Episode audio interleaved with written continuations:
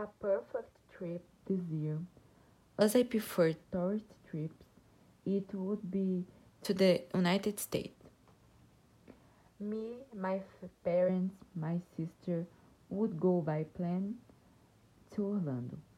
We would stay there for two weeks.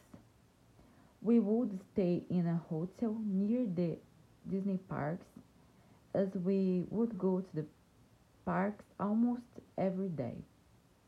And the days that we won't go to the to the parks, we would go to the outlet, visit Legoland, go to the Crayola stores.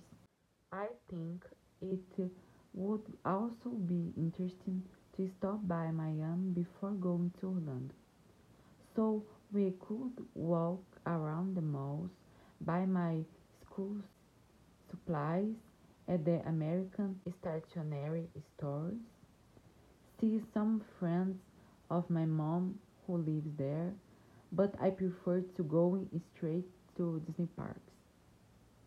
I have already found a jellyfish on Miami Beach. I wouldn't go to the beach anymore.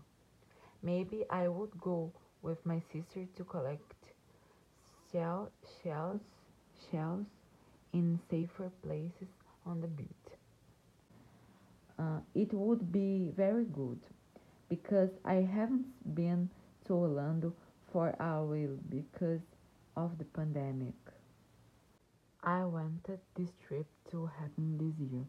It would be very good for me to to the stress from this year of pandemic that we couldn't go anymore now that I have had two doses.